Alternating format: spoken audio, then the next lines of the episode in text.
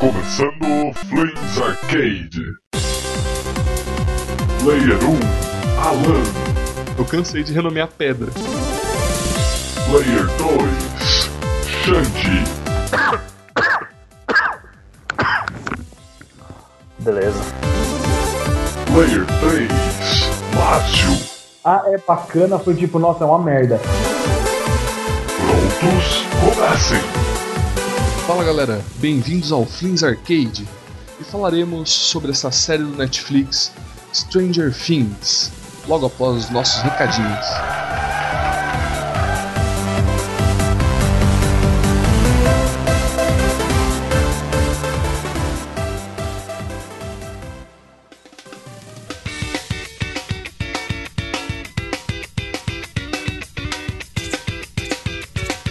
Bom, agora vamos ver os nossos recados. Xande, tem algum e-mail essa semana?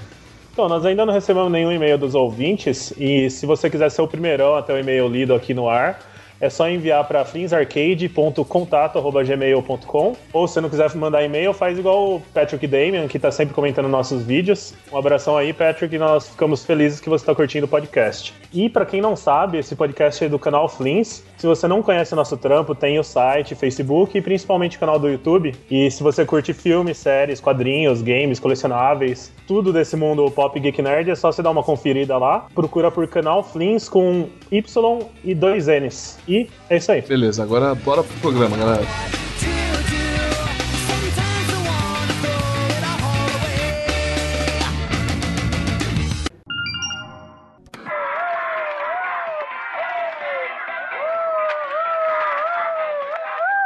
Peguei, peguei, peguei. Pronto, pronto, já peguei, já peguei. Não, já peguei.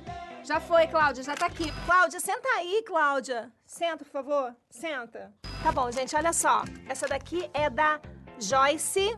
Joyce Bieres, Baires, da cidade de Hawkins. Hawkins. Hawkins. Hawkins. Ixi, gente, é inglês.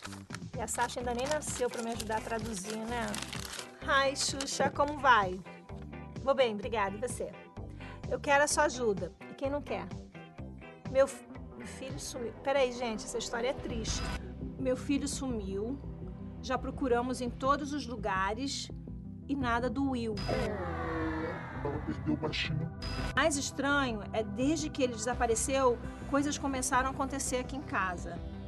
Todas as noites, o telefone toca e eu ouço a respiração dele junto com um ruído assustador. Vixe, gente, será que ela comprou minha boneca? Ah, peraí, ela disse que mandou uma foto do Will. Ó, mandou. Olha, bonitinho, gente, olha. Joyce, nós vamos fazer de tudo pra ter o seu baixinho de volta, não é não, galera? Então, ó, se você tiver alguma informação sobre o Will, você aí de casa, mande uma carta pra gente, pra Caixa Postal 11666 Jardim Botânico, Rio de Janeiro. Eleven 666 Jardim Botânico, Rio de Janeiro. Vamos sortear várias das minhas bonecas pra quem ajudar, combinado? Joyce, Bem, gente, agora vamos lá, vamos lá, vamos lá. Ah, quem quer ouvir o meu disquinho ao contrário?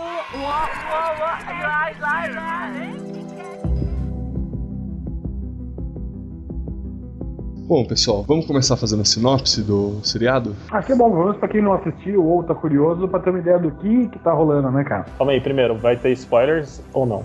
Olha, eu acho que a gente podia fazer duas partes desse programa. Uma sem spoiler e outra com spoiler. Ou seja, a parte sem spoiler acaba agora.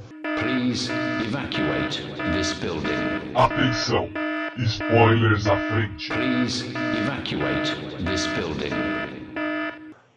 Bom, vamos lá. Stranger Things, então, se você não ouviu falar ainda, nova série no Netflix, que já tem um mês mais ou menos, já deu tempo de todo mundo assistir. Ela é criada pelos irmãos Duffer, que honestamente eu nunca tinha ouvido falar antes. E é uma série que é praticamente uma homenagem a obras do Stephen King e aos anos 80 num geral. Então, se você é daquela época, ou nasceu nos anos 90 aqui no Brasil, mas como a maior parte das coisas de lá de fora estavam chegando aqui nessa época, né? Enfim, é uma série de mistério, um pouquinho de terror, um pouquinho de romance romance. E é praticamente isso. A história é de um garoto que some em uma cidadezinha pequena e várias pessoas vão atrás para tentar saber o que aconteceu com ele. Tem a mãe dele procurando ele, tem o grupo de amiguinhos dele procurando ele e começam a acontecer coisas meio sobrenaturais e estranhas na cidade. E eu acho que basicamente isso. Isso, ele é basicamente uma ode aos anos 80, né? Ele se passa todo naquele clima oitentista, tem as músicas são todos, o, o visual todo anos 80.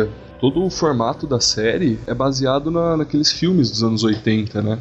É, ele é um, um, batidão de tudo. Ele pega várias ideias, várias coisas que faziam sucesso nos anos 80, taca no liquidificador e sai um milkshake ali que é da hora. É, é da hora porque tem aquele toque Netflix de qualidade de material, tá ligado? Sim. Então, ele traz bons atores, traz boas interpretações, traz uma mixagem inteira muito bem feita, traz um ritmo legal de uma série curta, que Stranger Things é uma série bem curta. Sim, apenas oito episódios. É, então, mas naquele climão de Netflix, tipo, de episódios sequenciais diretos, sem um cliffhanger muito grande entre um episódio e outro, mas que você não consegue parar de ver até chegar no último, cara. Isso é muito, muito foda. É, eu mesmo maratonei, liga. Foi oito episódios seguidos, assim. Você também maratonou, Márcio? Eu comecei a maratona puxando, mas eu tenho um pouco mais de trabalho a fazer isso, então eu terminei no dia seguinte, sabe?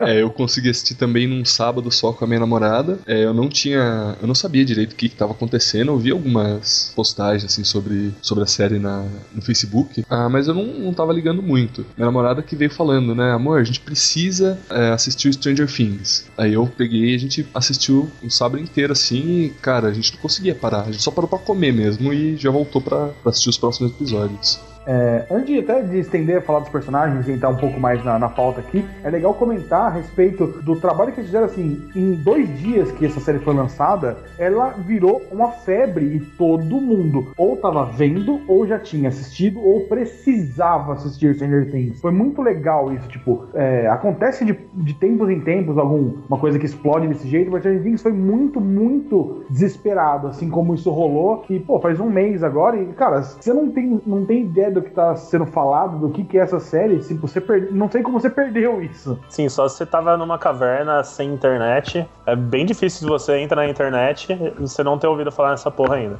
É, mas é verdade. Todo mundo tá falando. Na internet, você via um monte de meme. É, vocês chegaram a assistir já no, na primeira semana ou vocês tiveram alguma, algum hype antes? Vocês tinham alguma expectativa? Saiu na sexta-feira, no domingo eu peguei pra assistir. Tipo, tive muito trampo fazendo sábado, não consegui assistir. Daí no domingão, depois que eu terminei de editar um wikizinho, comecei a assistir, daí o Márcio chegou, ele começou a assistir junto. É, e foi bem, bem, bem agressivo isso, assim. Realmente, sexta e sábado pra gente são dias complicados, a gente tá é bem corrido pelos trabalhos e, no, e tal, né? Cara, domingo era só isso. Era Stranger Things de fora a fora, maior galera viu no sábado, roletado, e a gente, domingo, tipo, cara, por que não, né?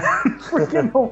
Então, cara, parece interessante, a ideia é legal, além de, tipo, do hype da galera, de tipo, nossa, é incrível, é foda, e agora já deu uma já dá pra discutir mais tranquilamente a respeito. Até é legal de não gravar tanto no furor para conseguir ter uma, uma noção mais, mais tranquila a respeito. Mas no domingo, na primeira semana em si, cara, era tipo, todo mundo é. Você precisa assistir, é inacreditável, é incrível, é foda. E, mano, a gente entrou nessa, tipo, vambora, assiste e, e vambora. E Cela, você viu também na, direto, assim, de bate-pronto? Sim, sim, como eu falei, eu fiquei a tarde inteira com a minha namorada assistindo.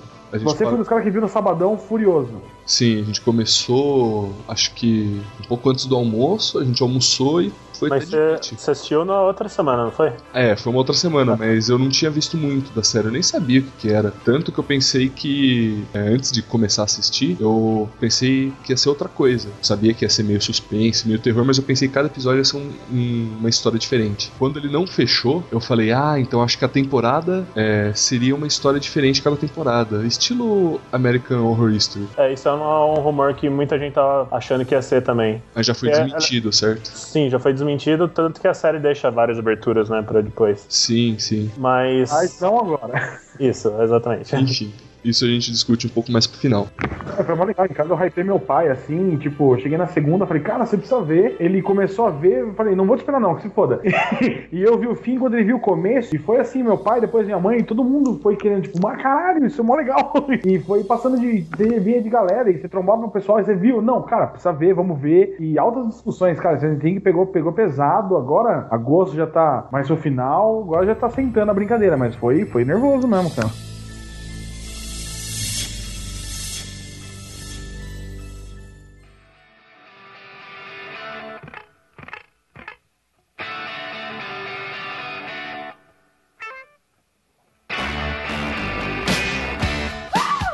Pelo que eu ouvi bastante gente assim, falando, dividindo, existem basicamente ali três núcleos. Os mocinhos são basicamente três, que são as crianças, são os adolescentes e são os adultos, que são quase que três histórias ali acontecendo em paralelo. Sim, e vamos combinar, acho que todo mundo aqui concorda que o melhor são as crianças. Sim, Indiscutível. as crianças são, são bem novinhas, né? E são muito talentosas, sabe? Você acredita naquelas crianças. É isso que é legal, porque assim, tipo, uma série que se que gira em volta de atores mirins, cara, as crianças têm que segurar as pontas, porque sem zoeira, tem umas séries que eles colocam criança pra atuar que dá dor no coração, liga. Você vê, tipo, tem uma série do Netflix que por um motivo bizarro eu quis assistir, que é um remake daquele Riquinho Rico, tem os piores atores crianças que eu já vi na minha vida, sem zoeira. Então eu vou até frisar. Não é que as crianças têm que mandar bem. Normalmente as crianças mandam mal e a série normalmente fica mais ou menos porque a criançada não segura o trampo, tá ligado? Não segura a responsa de, pô, eles são protagonistas na história. Não é de, ah, não, os adultos são mais focados. Não. São três plots principais, as três seguem juntos, então as crianças são protagonistas da história. E, puta, Stranger Things, ela é especial porque esse grupo de personagens são uma molecada que já começa com eles a história, eles mandam bem e seguram a sua atenção e seu interesse na plot, cara. E quais são elas? O garoto que se perde, né? Que é o Will, que a gente mal vê ele durante a série. É, mas é legal que eles deram uma introdução muito boa pra ele ali na mesa de RPG, conversando com todo mundo, interagindo ali. E logo quando tem o sumiço dele, você já meio que, pô, gostei desse moleque, ele já sumiu assim, já morreu, digamos assim. É, não, e é legal que o Will, ele, ele tem, ele tem presença, ele se garante, é, tipo, ele tem um-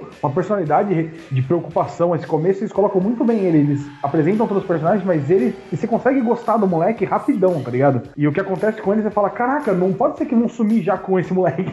E é o que acontece no começo da história, e é muito foda isso. Isso, logo no primeiro episódio, o monstro, né? A criatura já, já captura ele. É, fica até quase ali uns três ou quatro episódios, você não sabe direito se ele morreu ou não, né? Porque ainda você não sabe direito se é uma, se é uma ficção científica ou se é Sabe o que sobrenatural. acontece ali, né, cara? É, porque, assim, uma coisa que é legal é que eles não ficam mantendo um mistério idiota, sabe, desnecessário. Eles já contam ali na metade do, do seriado o que, que acontece. Isso é bem legal. Sim, porque tem séries que enrolariam até o último episódio da temporada pra revelar se o moleque tá vivo ou não, né?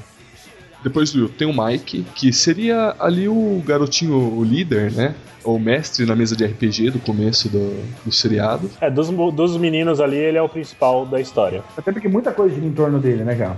Sim. É basicamente a história inteira, né, de em torno. Tirando é, só ele e o Will, basicamente, que aparece a família, né? Os outros dois, que é o Lucas, que é o garoto negro, né? Que é o, é o Rambo da história, praticamente. O Lucas é fodão, cara. O Lucas, ele é muito foda. Cabeça dura. Cabeça dura, mas fodão. Sim, ele é, ele é o cara lógico, né? Ele pensa ali logicamente. Ele é o cara que fala, não, vai dar merda isso, vocês são loucos, vamos contar pros adultos. Sim, ele, ele é o que usa mais o cérebro e é legal porque cada uma das crianças tem uma personalidade muito diferente entre eles. Geralmente nessas séries de crianças também é tudo um bando de criancinha babaca, sem personalidade, e não, nessa série eles conseguem dar uma personalidade foda pra todo mundo. Ou elas são muito estereotipadas, né? Que eu não achei nesse, nesse seriado. Eu achei que elas têm um certo estereótipo, mas é muito bem desenvolvido, né? Você É, não, é acredita- legal que eu acho que. Não é que eles não têm estereótipos, eles têm personalidade. É, E- exato. E, os moleques conseguem colocar isso legal. E o que torna eles com personalidade, não um grupinho estereotipado, é que eles conseguem ter um equilíbrio entre eles, velho. Sim, e o jeito que eles conversam, o diálogo é muito bem escrito para não parecer que foram um monte de adultos que escreveram crianças falando. Você sente que são crianças falando ali, um zoando o outro, não tem nada muito bem elaborado nas conversas entre eles, mas também não parece uma- um adulto tentando se passar por criança, entendeu? Ah, depois do Lucas, tem o Banguela, que é o Dustin. Melhor personagem. Sim. é o melhor, cara. O Dustin é o mais legal de todos, velho. Também o mais carismático. Ele é o mais coração ali, né? O cara mais emocional, mais empolgado. Ele é, ele é mais emocional mesmo, ele é bem isso, ele, ele é o mais engraçado, ele é o que se expressa mais, ele é o que tem as tiradas, tipo, ele é um moleque que junta o cara sério junto com o lógico, junto com o desaparecido, junto com tudo, pra, tipo, dar essa união deles e fazer um comunicar com o outro bem, aliviando o processo ali entre eles, tipo, é muito legal a sinergia que eles têm e ele faz esse meio de campo muito foda. Sim, ele seria o elo forte ali dos garotos, né? E pra finalizar, a 11, que é a menininha estranha, careca, que tem superpoderes que poderia ser uma X-Men facilmente. Facilmente. É interpretado pela Millie Bob Brown, uma menininha que não tinha feito muita coisa na vida, mas roubou cena nessa série. Sim, ela é, ela é excepcional, cara. Você vê ali o que ela tá sofrendo, você vê o, ela tentando, né? Porque ela é uma, é uma experiência, né? Ela é uma cobaia ali do, do governo, né? De uma agência secreta do governo. E ela tem poderes é, telecine, é, telecinese e telepatia, né? Então, ela basicamente ali é basicamente uma Jean Grey. E você vê, ela ela não sabe, né, interagir muito bem com, com as pessoas e ela consegue demonstrar muito bem isso. Eu acho que das crianças todas as crianças, ela foi a que teve o mais trabalho ali pra fazer o personagem, porque ela tem que interpretar não exatamente uma criança, ela tem que interpretar uma criança com, com os toques de adulto e um toque de que viu coisas demais na vida, já passou por muita merda, e é muito fácil fazer um personagem desses parecer artificial, liga. E ela não, ela parece uma criança traumatizada de verdade. Ela mandou muito bem, eu gostei pra caramba dela. Ela segura bronca tanto na parte de desenvolver um personagem estranho, como criar um carisma pra esse personagem, um interesse nele, não só baseado no arco que ela tem, que é um arco bem interessante, que serve de elo de ligação com o do Will, né? Como pra criar um personagem que é legal de ver o desenvolvimento, de ver a evolução dela durante os episódios e ela evolui num ritmo muito legal, muito interessante.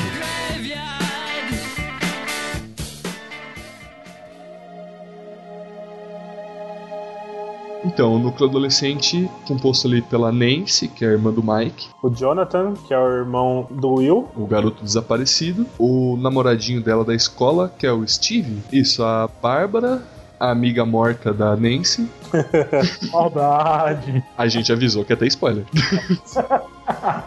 É, dos, tem outros adolescentes, tem aquele casalzinho que anda com eles e tal, mas não são importantes. Tipo, É, eles são só mais babacas do que o namoradinho. o Steve, é exatamente isso. Eles servem só pra isso. Eles só servem pra mostrar que o Steve não era tão babaca assim. Exatamente. Mas esse é outro um arco interessante, porque você é, ó, tem um arco da Nancy nesse meio tempo, que serve pra puxar essa história também deles pro desenvolvimento da trama e o relacionamento em família dela e do, dos relacionamentos que ela tem ali na história, puxando até ah, o desaparecimento da amiga dela, que coloca ela na mesma caminhada que os moleques estavam da, da, da procura desse estranho, dessa coisa estranha que tá acontecendo na cidade. Sim, a Nancy era a personagem que chegava nas partes dela no primeiro episódio e eu queria pular a liga, porque ela me É, irritava real- muito. E daí ela foi tendo um desenvolvimento, ela foi crescendo no, no seriado de uma maneira que acabou, acabou a temporada e eu pensei, pô, ela é uma personagem da hora. Não é a minha pref- preferida nem de longe, mas ela é uma personagem legal. É, é legal porque ela começa como um clichê. O personagem dela no primeiro episódio, tipo, é chato porque é extremamente clichê. Mas o arco que criam pra ela transforma ela num personagem interessante. Sim, isso acontece na quase que na série inteira, né? Você começa vendo algumas coisas clichês, só que ele quebra isso até o final do, do seriado. Ele deixa.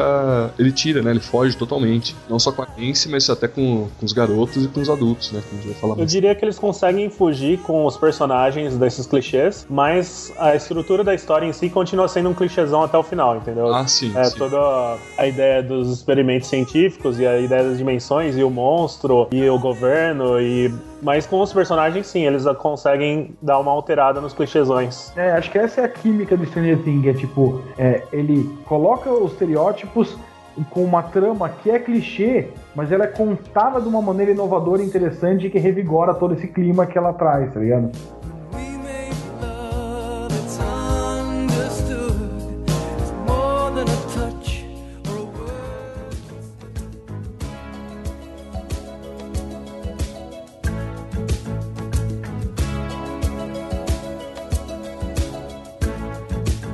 Beleza. Ah, depois dos adolescentes, os adultos, composto aí pela mãe do Will, Que é a Joyce, interpretada aí acho que pelo maior nome, né, do, do seriado, que é a Winona Ryder. Ah, tem o delegado. é o Jim Hopper, É basicamente o núcleo adulto são esses dois. A mãe do, do Will, né? Ela. A Winona Ryder interpreta muito bem uma mulher desesperada. Ela é mãe solteira, ela cuida de dois filhos, ela tem que trabalhar turno dobrado para sustentar as crianças. O filho dela, o mais velho, também tem que trabalhar de noite e simplesmente o mais novo dela some. Não tem corpo, não tem vestígio, não tem nada. E ela interpreta muito bem esse tipo de mulher desesperada.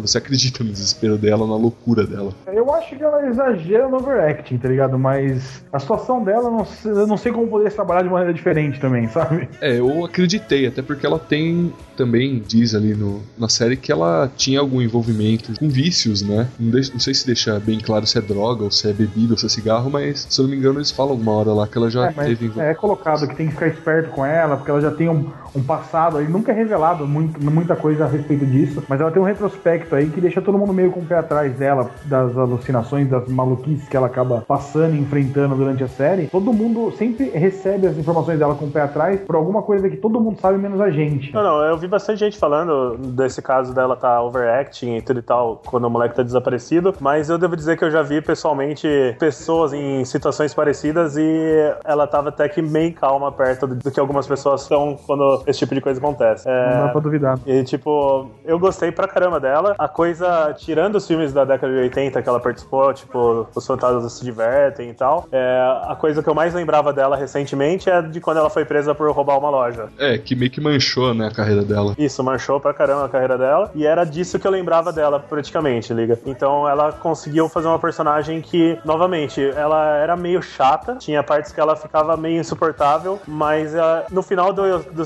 seriado, ela teve uma evolução muito boa. É, e quem ajuda ela a alcançar essa personalidade interessante e você continuar acreditando e meio que investigando junto com ela é o Hopper, né, cara? Ele que ajuda ela a começar a história dela, a se negar a investigar o sumiço do filho dela, até começar a desenvolver essa plot dela. São os dois que fazem essa, essa trama seguir adiante e a parte adulta ser legal na série, né, cara? Não, mas ele é um outro ator que ele também tem esse passado obscuro que eles demoram pra explicar o que aconteceu pra ele se tornar uma pessoa desse tipo. Ele é outro personagem também que no começo, no primeiro episódio, ele parece ser um daqueles delegados incompetentes que não acreditam que nada de errado tá acontecendo na cidade. Ele parece o Chef Wiggle do, do Simpsons. Isso. Não, não tanto. ele- na a apresentação dele mostra que ele é um cara que manja, é um cara inteligente. Pelo menos a, a Sim, intro sim. dele mostra que, tipo, ó, ele tem uma visão, ele tem uma, um tino interessante, tipo, ele não é um, um Zé Ruela, não é um não é o policial dos Simpsons, tá ligado? Nossa. Então, mas Mas ele é meio babaca, tá ligado? Sim, eu exagerei um pouco, mas ele não parecia grandes coisas no começo.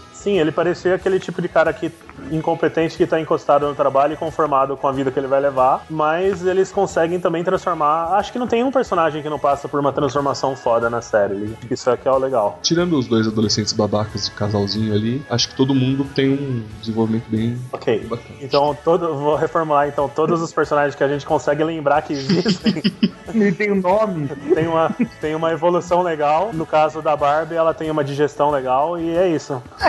Filha da puta.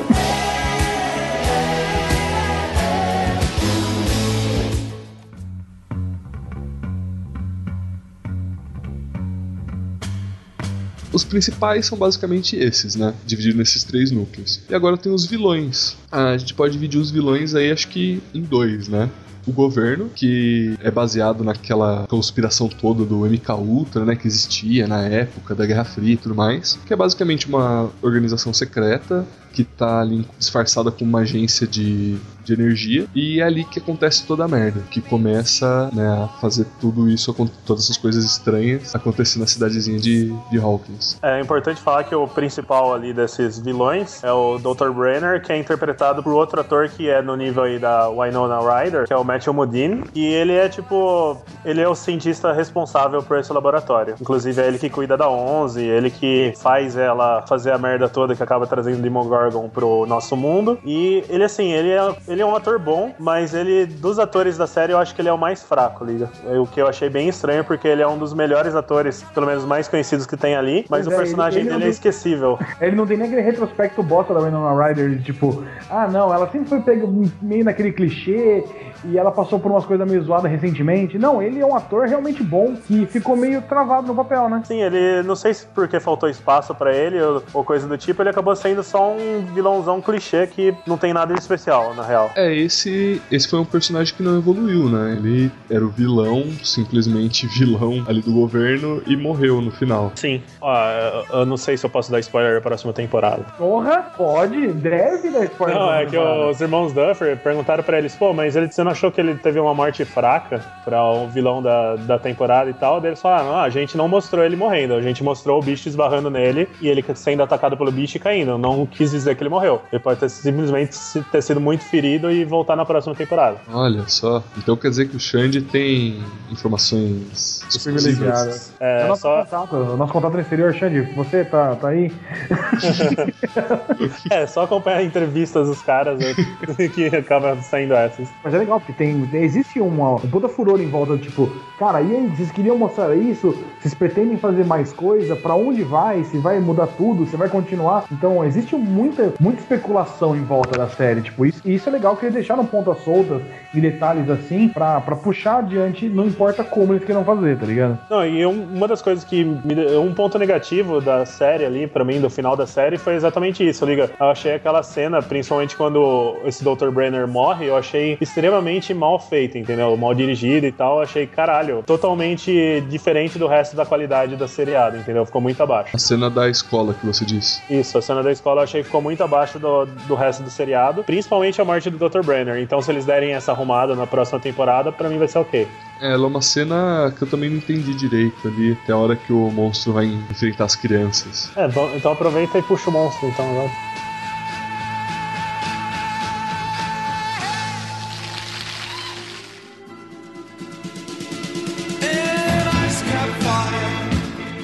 Então, o monstro, apelidado ali pelas crianças de Demogorgon, Ele dado, foi nomeado, ele é bindou do Demogorgon. exatamente, foi nomeado como Demogorgon, que é o monstro que eles estavam enfrentando ali na. Não é exatamente o monstro que eles estavam enfrentando no RPG, mas eles deram o nome desse, dessa criatura pro, pro monstro da série. E foi bem legal, né, cara? Chama de Demogorgon, é um monstro, é, é um clássico meio desconhecido de D&D, tá ligado? É bem fodido isso. O Demogorgon, ele é um animal, né, que vive na outra dimensão. A gente acabou não, falando muito aqui, mas é, o que acontece? E O governo, ele fez experimentos com a, com a 11, né, que é a garota, e ela, com os poderes de telepatia dela, eles tentam usar pra espionagem, pra ouvir os russos e tal. E no meio dessa, dos experimentos, é, ela acaba esbarrando em uma outra dimensão, que é chamada de mundo invertido, e nessa dimensão existe essa criatura. É, quando ela encosta na criatura, ali entre aspas, encosta, né, com a mente dela, abre um portal na sala do que tá tendo experimento, experimento e aí que começa a acontecer toda a merda. Que esse monstro fica solta, a garota foge, os garotos encontram ela, o, o monstro pega o, o Will e começa a acontecer desaparecimentos e tudo mais. É bem interessante quando colocam isso de tipo, os experimentos com ela era pra espionagem industrial, vamos falar assim. Até que ela, ela acaba falando, tipo, mano, tem mais alguém ali. E aí os experimentos começam a virar, tipo, ó, faz um contato com esse ser estranho que você achou e que, entre aspas, não existe. E por forçar muito esse contato, acaba criando essa brecha entre os dois mundos que vira passagem pra começar a acontecer essas interações da criatura Demogorgon na cidade de Hawking, que, tipo, puxa a plot toda do- da série, né, cara? Sim, o monstro é igual muitos filmes de terror, liga. É quando o monstro não aparece muito, ele, Ele é muito legal. ele é muito legal, exatamente. Inclusive, eu, eu me incomoda algumas coisas sobre o monstro, por exemplo, quando ele vai atrás do. Quando vai atrás do Will no começo, meio que atropela o bicho ali no meio da estrada e tal. O bicho tá andando meio como se fosse uma pessoa mesmo, normal. Quando o bicho vem atrás, também parece que o bicho anda normal. O bicho usa. Tele, abre telepa- telepaticamente a porta. Isso, telecinese. Isso, é, ele. O bicho é mostrado de uma maneira bem mais humana, digamos assim. E daí eu achei muito estranho na hora que mostra o bicho mais como se fosse um animal irracional. É o que. A minha crítica ao monstro, né? Porque é, parece que a história, assim, todo o tom da história, ele vai mudando conforme vai mostrando os núcleos. Então com, a cri- com as crianças parece um tom diferente, com os adolescentes outros, com os adultos outros. Então, eu acho que assim, como é o mundo inverso, liga, e nos personagens do nosso mundo todos evoluem com o passar da série, o monstro desevolui no passar da série, porque é o inverso, entendeu? Então ele acaba meio bosta. Ele é uma coisa legal e acaba meio bosta. Faz sentido. Com, com o contato com o nosso mundo, né? Ele, Ele vai ficando merda. ele perde nível. Vai ficando merda. É porque eu me incomodei bastante, por exemplo, ali no final, quando tem a treta dos três adolescentes contra o monstro, eles dão um tiro no monstro, tacam fogo no monstro, prendem na armadilha de urso, até que o bicho foge. E daí o bicho já aparece na escola totalmente full power de novo, enfrentando e matando todo mundo, entendeu? Tipo, É exatamente a conclusão do, do meu raciocínio que eu ia falar. Ele parece. O, o tom da série fica diferente. O monstro, ele também muda. Porque com os adolescentes ele parece mais lento, ele parece que sente mais a porrada. E contra os adultos, né? Contra os soldados, ele parece um alien ali, totalmente invencível. Acho que essa é, esse é o melhor exemplo que tem na série aí de roteirismo, liga. Que, tipo, se eles colocassem o bicho, o mesmo bicho que tá enfrentando o exército contra as crianças, as crianças teriam morrido muito rápido. Então, tipo, teve que ter aquela jogada de roteiro pra não acontecer isso, liga. Mas eu achei que é a grande falha da série, assim, pra mim é isso. É uma coisa pra ser melhorada. É complicado, cara, que assim, é, a série não demonstra isso, mas se ela colocasse alguma coisa que indicasse que o monstro funciona de uma maneira dependendo de como as crianças, como as crianças contam e interagem com o monstro ele é de um jeito, como os cientistas interagem com o monstro de outro, como o exército interage com o monstro de outro, seria interessante mostrar que esse monstro ele depende do quanto você acredita e o quanto você passa de informação, ele vira pra você. Seria uma coisa que eu, no passar da série, eu achei que eles iam mostrar isso. Tipo, ah, ele era tipo um reflexo do que você, é, a sua expectativa perante ele. Não é isso que eles usam no final, ele acaba virando um monstro que realmente re- retrocede no seu nível de desenvolvimento com o passar do tempo. Mas até onde ela tava levando a entender, eu falei, pô, isso parece legal. Tipo, o que você lança de expectativa, ele te manda de volta. E aí ele fica mais foda quando um militar, ou mais dá pra interagir de uma maneira mais infantil e suave quando você é criança, tipo, do jeito que ele persegue, o jeito que ele interage. Eu falei, pô, isso parece legal. Acabou não usando isso, e talvez fosse alguma coisa que tivesse no roteiro, alguma coisa assim, e acabou morrendo no, na- no passar do tempo, tá ligado? Eu não sei, porque assim, tipo, eu digo que é roteirismo porque, por exemplo, com a, se fosse alguma coisa relacionada a pessoa ser adolescente ou essa tipo de coisa, a Barbie morreu muito rápido. Então, tipo, o bicho age de maneiras diferentes só pra caber no roteiro, entendeu? Mas nem de longe isso estraga a série, liga. É só uma coisa que acontece em várias outras séries e acaba acontecendo nessa também. Tipo, essa ideia que o Márcio falou do bicho é legal, mas iria cair já pra um lado um pouco menos científico e um pouco mais sobrenatural,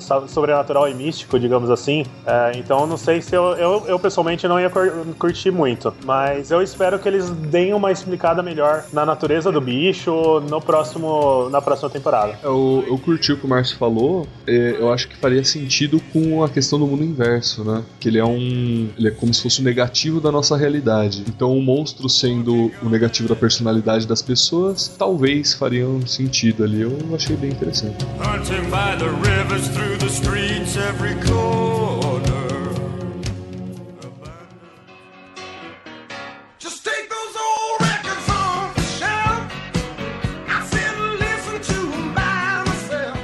Que é uma coisa muito legal que tem que ser citada nessa série, é que ela tem um bilhão de referências aos anos 80, 90, a nossa sessão da tarde, querida, e muitas outras coisas.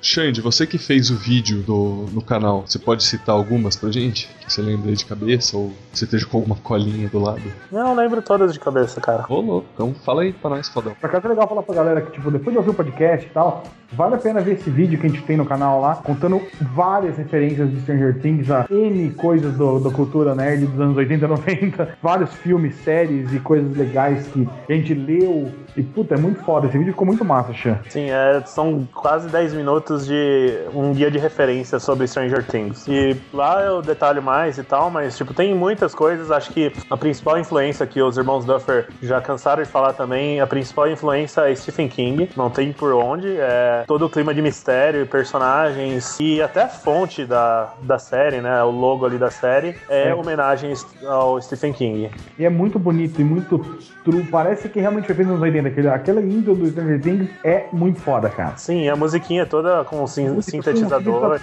Pô, Cara, é muito foda, velho.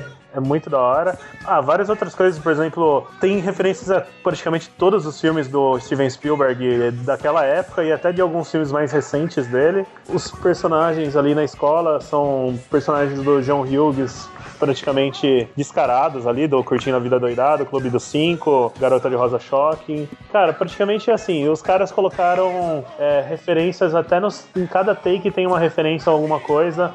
É, tem takes reproduzindo cenas de filmes antigos. É, é muita coisa, cara. Ah, esse Os pôsteres, cara. É, tem pôsteres de filmes espalhados por tudo quanto é lado. Na verdade, eu acho que não tem nada na série que não tem uma referência. Eles fazem referência a Poltergeist, fazem referência a ET, é, as músicas que tocam também. Cara, A irmãzinha do Mike, né, que a gente acabou esquecendo de citar, né, ela é praticamente a menininha do Poltergeist, né? sim, sim, ela praticamente é Carol Anne do Poltergeist. É, a própria 11 é a Carrie Estranha e a menina do Firestarter, que eu não lembro o nome em português, mas é uma adaptação dos, dos livros de Stephen King também. E um pouco do ET também. Ela em si não tem tanto a ver com o ET, mas a situação onde ela se encontra acaba sendo a mesma do ET. Sim. Mas, tipo, a personagem em si, ela é uma mistura Carrie com essa garota do, do Firestarter aí, do... Com a Jean Grey, né? Com a Jean Grey.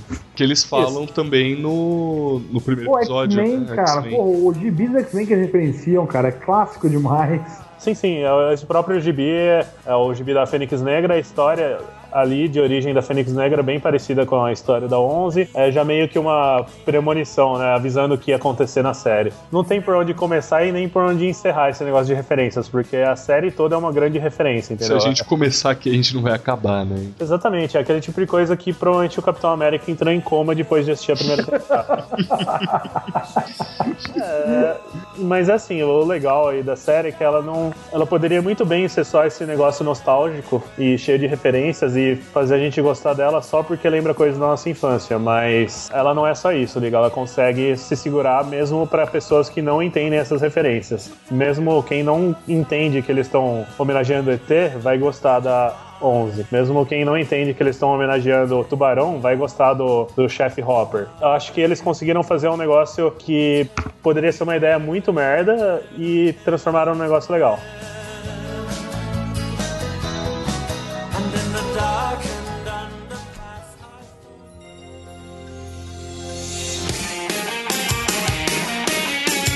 Bom, quando a temporada acaba, ela fica com várias pontas, assim. Ela fecha, né, todo, todo o arco, toda a história, mas ela ainda deixa algumas coisinhas jogadas pra gente ficar esperando a segunda temporada. E eu vi na internet, não chega a ser bem uma teoria, me desculpa, mas eu não vou lembrar o nome de quem falou que ele faz uma analogia de todo o roteiro, de toda a série, com a luta pelo câncer. Vocês já viram isso daí? Sim, eu vi. Ah, eles meio que jogam isso na cara no final ali, quando vai explicando o que aconteceu com a filha do Hopper, né? Mas, tipo, eu não creio que essa seja a ideia dos Duffer em si. Não, é só mais uma das coisas ali que colocaram. É, como eu falei, não é bem uma teoria, mas. Eu cheguei a ler essa teoria, mas é mais uma daquelas coisas do tipo, ah, o Ash tá em coma desde o começo de Pokémon. Sim. Ou tipo, o Rick do, do Walking Dead nunca acordou do coma e ele tá vivendo num, num sonho dele, entendeu? É tipo, é, eu cheguei a ler essa teoria e eu achei pessoalmente que, tipo, apesar de ser uma ideia legal, é uma coisa que não, não é. É simplesmente mais uma dessas viagens, ah, e se o personagem principal tá em coma desde o começo? Não.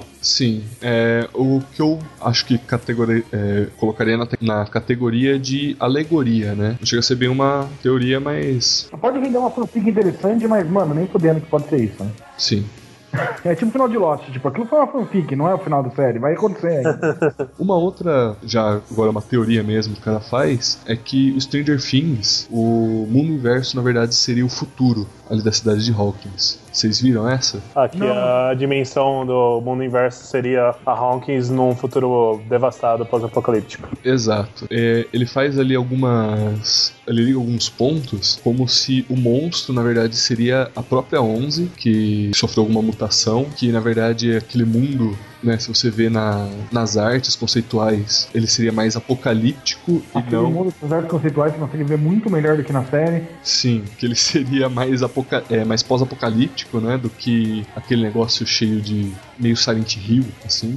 Ele deixa alguns pontos aqui, ele deixa vários. Ele faz aqui, por exemplo, na cena final, quando a 11 tá pressionando o monstro contra a parede pra destruir ele. É, ele espelha o movimento dela e eles acabam se absorvendo. É, vocês gostam dessa, dessa teoria? É o tipo de teoria que, tipo, beleza, mas não dá pra desenvolver nada de legal em cima disso. Legal, uma teoria, pô, legal que você viu essas conexões, entendeu? Mas nem a pau que é isso. Pra mim é tipo aquela coisa, pô, legal essa ideia, mas não é essa ideia. O Márcio gosta? Gosta disso ou não? Ah, não é ruim não, mas tipo, realmente é. são- ah, cê- a gente pode enxergar muitas coisas ali, mas o que vai ser mesmo, olha, eu prefiro não, não criar muita expectativa, tipo, do que vem e apreciar o que os caras têm a me mostrar. Pra não, até não estragar, estragar o que vem com o hype desgraçado que a gente gera em cima das coisas. Não, mas tipo, a ideia de seria no futuro ela alterada por algum motivo, bombas nucleares ou sei lá, coisa do tipo. É, mas assim, a série dificilmente vai terminar com o mundo sendo destruído e ela sofrendo uma mutação e virando Demogorgon, entendeu? É, eu, Márcio, não gosto quando usam viagem no tempo pra fazer essas coisas, porque você cria problemas que não eram necessários. Volta ao futuro deu certo, parabéns. Game of Thrones mais ou menos deu certo, parabéns. Isso, você criar essa interação, sendo futuro e passado, a hora que uma coisa choca com a outra, tipo, você pode criar N ideias que normalmente vão dar errado, então não é legal. Eu não acho legal ficar, tipo, puta, você pode por ah, ali é o futuro e uma viagem no tempo, essa fenda. Ah, sério, tipo,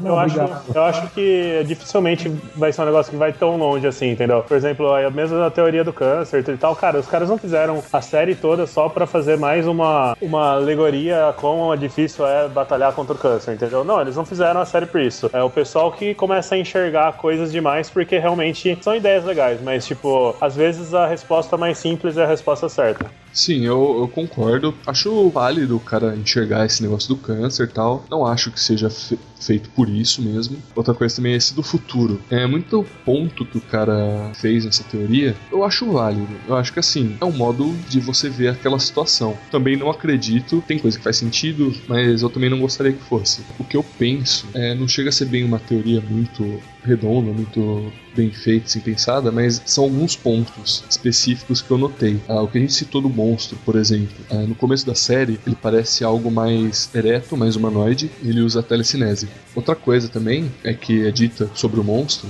ele persegue ali dentro de uma de uma área que eles meio que determinaram ali, deduziram, é, e eles, ele também persegue quem tá sangrando.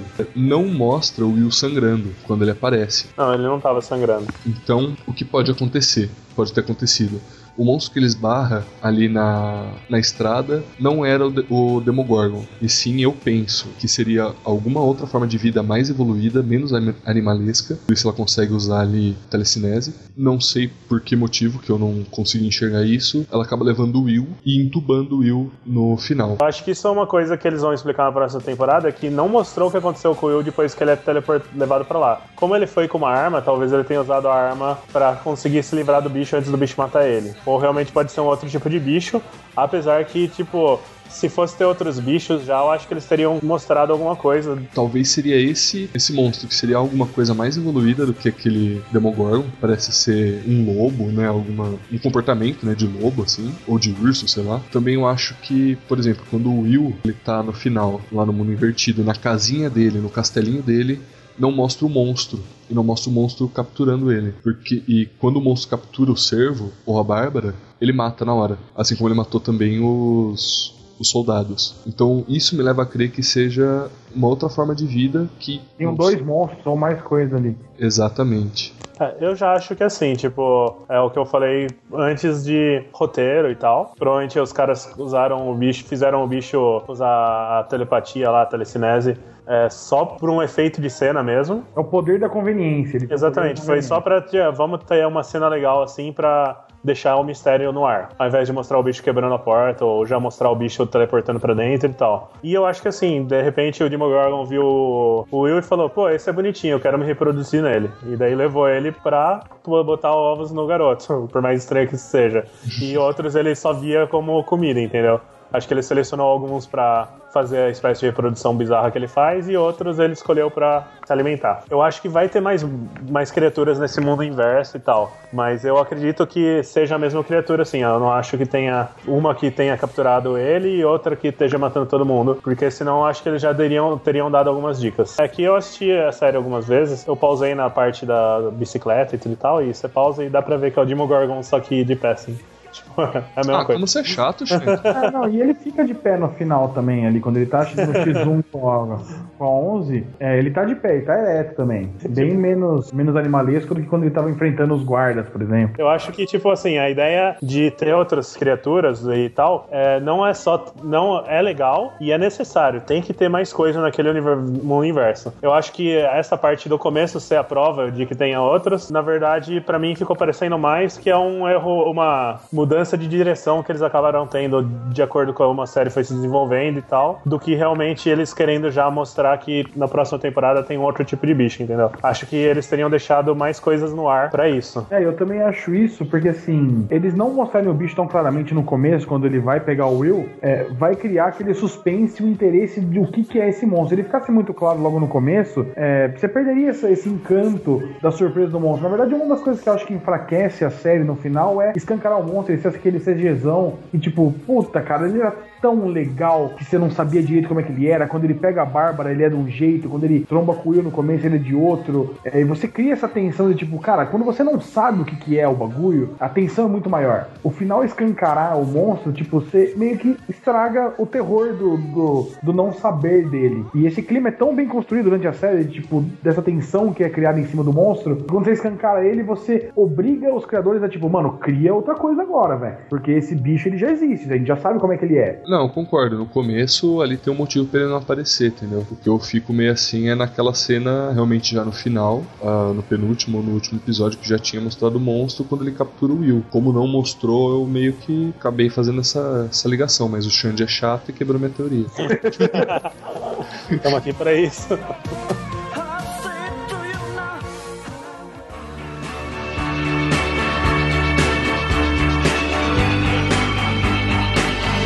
É, vocês querem dar notas pra, pra essa primeira temporada? É por você, ela. Eu gostei bastante, sim, como eu disse, achei bem fluido. Ah, cara, eu dou 9. Eu gostei pra caramba de- desse seriado. Eu dou 9. Você, Márcio? Eu, eu gostei bastante também, cara. Tem, como eu falei, alguns problemas que eu senti no desenvolvimento dela. É, no final, super expositiva também achei um pouco desnecessário, mas não tem como não falar que ela é muito legal, que ela é super recomendada. E, ah, eu dou um 8,5, um 8,5 tranquilo. E qual a nota do Xande? Olha, cara, sinceramente, essa série é meio bosta. Tipo, até Batman vs Superman é melhor do que ela. E, nossa, não sei como a galera gosta de umas merda dessa, entendeu? Eu prefiro assistir meu Gossip Girl ali que ganho mais. 2,5. 2,5. É, eu acho justo, né? Cada um tem a sua opinião, assim, não é obrigado a gostar das mesmas coisas. Sim, cara, às vezes as pessoas têm opinião de merda. É, exatamente. A gente continua amigo, sabe? É, Mesmo? não, não muito, viu? Agora que eu sei que você gostou dessa porcaria. Não, mas a minha nota seria exatamente a mesma que o Márcio deu, que é 8,5. É uma série. E é que eu quis zoar um pouco porque os meus argumentos são quase os mesmos, porque assim, o final foi o que me incomodou. Me incomodou. final pra incomodou mais o do que eu, inclusive, cara. É, então. Eu tenho um problema com as séries Netflix porque, tipo, com Demolidor, Jessica Jones, com várias séries, até umas temporadas de Orange is the New Black e House of Cards, eu tô amando a temporada e daí chega no final e tem um final meio meh e eu fico meio brochado. Mas o Stranger Things também aconteceu isso. Mas nem por isso a série deixou de ser muito boa e extremamente recomendada. Bom, então é isso, galera. Compartilha o vídeo, mostra pra galera os vídeos do Stranger Things que o Xan fez, cara, que é muito, muito foda. E tem um bilhão de referências que, porra, ficou bem massa, ficou bem montada. Tipo, é legal pra mostrar pra galera que viu a série, que, tipo, ó. Pega esse monte de referência aqui, não é aquele, aquelas listas meio maçantes ou um vídeo muito técnico. Não, é um vídeo divertido que tem um monte de informação e, pô, é bem legal. Fora o resto do conteúdo do canal, que tem um monte de coisa legal saindo, cara. Isso aí, acho que de Stranger Things é isso, né, galera? É isso aí. Não tem mais nada aqui assim. É, tipo, quem quiser saber mais, não esquece de ver o nosso vídeo lá no YouTube, que tem um monte de referência. Mas assim, se por algum motivo você não assistiu a série e ouviu esse podcast até o final, você é meio estranho e tal, mas a gente te entende. Mas antes de assistir o vídeo, cara, assiste a série porque o vídeo vai estragar muita, muita, muita coisa pra você. Mas caso você já tenha assistido a série, assiste o vídeo também que vai completar muito. vai- eu garanto que vai ter muita coisa que você nem imaginava que era referência ali. E você vai ver, caralho, como que eu não vi isso antes. Sim, assistam, tudo. Forte abraço. Tchau! Falou, galera. Tchau. Mas.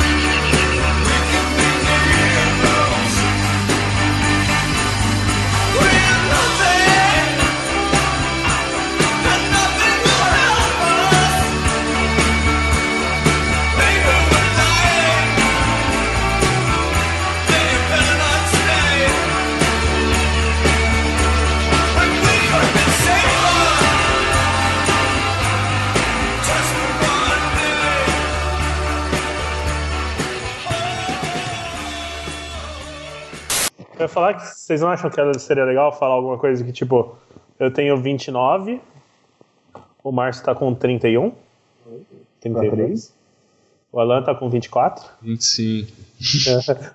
Até o final, né? Onde tudo se amarra. Que, que nem o Márcio estava falando. Sim, Ah, tudo as- explode. Isso, as crianças, né, começam a. tudo explode. Eles resolvem com uma bomba atômica é isso. Tudo se amarra, cara. Ai, caralho, Xande! Tá chegando. Desculpa, eu não queria perder a cabeça. É, Capitão Bumerangue, não faz essas coisas com a gente. A piada vai e volta, né? ai, meu Deus. É, E ela. É. E ela. Aham. Ah, fala, fala. o quê? Não, por falar, por falar. não. Pode falar. Segue? Ah, eu sigo. É? Eu pensei que você tava pedindo pra falar. Não, por falar. Ah, o Xande tem alguma coisa a falar sobre o monstro? Não. É, o pessoal no trabalho, direto, fala. Sabe? Um abraço aí pro pessoal do trabalho da Alan. Sim, badaço, galera. e. É. Velho. Márcio, você quer fazer a sinopse pra gente? Nem fudendo. Não, Xande. Vamos lá, vai.